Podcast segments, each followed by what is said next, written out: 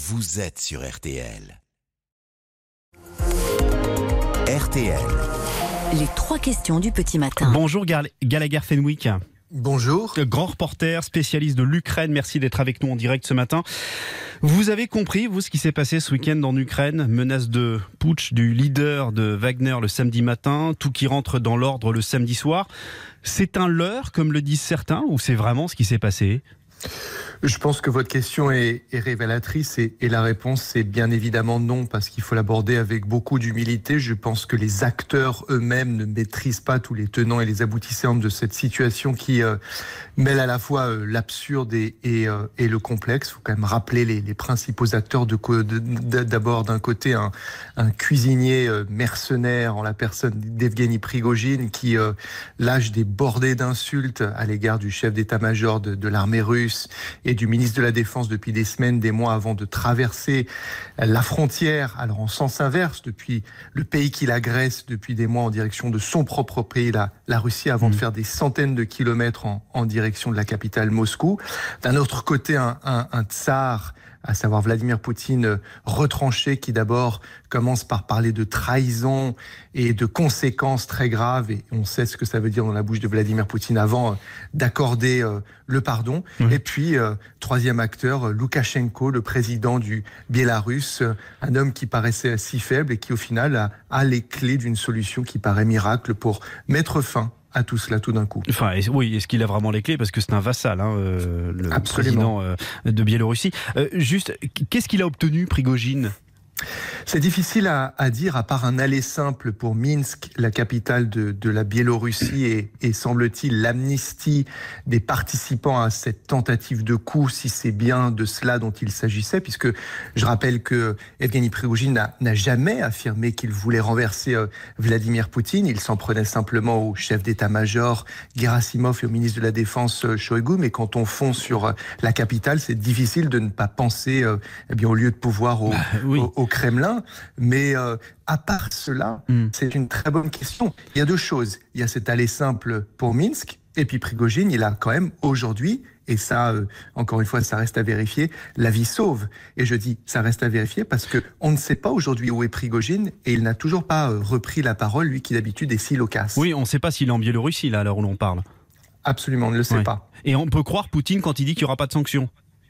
On ne peut jamais croire Vladimir Poutine. Si euh, il y a bien une leçon à, à retenir euh, de ces dernières années à, à pratiquer diplomatiquement Vladimir Poutine, c'est que euh, les accords qu'il signe ne valent pas beaucoup plus que le papier sur lesquels ils sont euh, formalisés. Et il en va de même pour la parole de Vladimir Poutine. Je rappelle qu'il tout récemment, il déclarait qu'il n'y a une seule chose qu'il ne peut pas, pas, par- pas pardonner, Mm. c'est la trahison. Or, il a précisément été euh, trahi Oui. par son cuisinier et mercenaire euh, Evgeny Prigogine avant de le pardonner. Euh, Gallagher Fenwick, quel rôle maintenant pour Wagner? C'est très difficile à dire. D'abord, il faut se rappeler que Wagner, c'est d'abord une grande entreprise de euh, communication, grande au sens géographique. Elle est tentaculaire euh, avec euh, des tentatives d'ingérence dans les démocraties, euh, la nôtre, aux États-Unis, et puis surtout beaucoup d'activités de prédation essentiellement sur le continent euh, africain euh, africain, et puis un rôle en Ukraine des combattants. Que va-t-il en advenir? C'est difficile à dire. Ça, c'est l'un des points qui devra être clarifié dans, dans les jours à venir. Parce qu'il y a beaucoup de réactions déçues sur les réseaux sociaux des, des miliciens euh, qui euh, sont déçus que Prigogine soit pas allé jusqu'au bout. Vous savez, dans cette histoire, tout le monde est sans doute euh, perdant.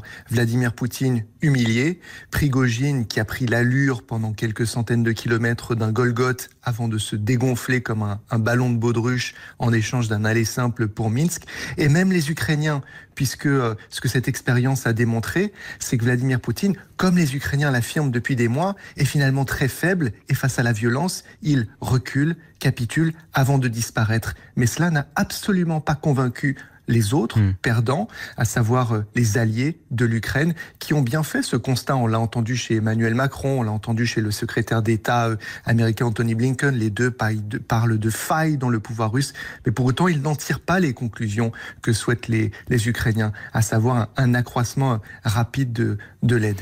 Dernière question, quelle leçon tirer de tout ça? On peut vraiment dire que Poutine est affaibli ce matin? Oui, Poutine est affaibli et moi je pense, et ça n'engage que moi, que nous rentrons à, présent dans la période du champ du signe de son pouvoir. Il ne peut pas se remettre de cela parce que son pouvoir euh, euh, euh, veut dire trois choses.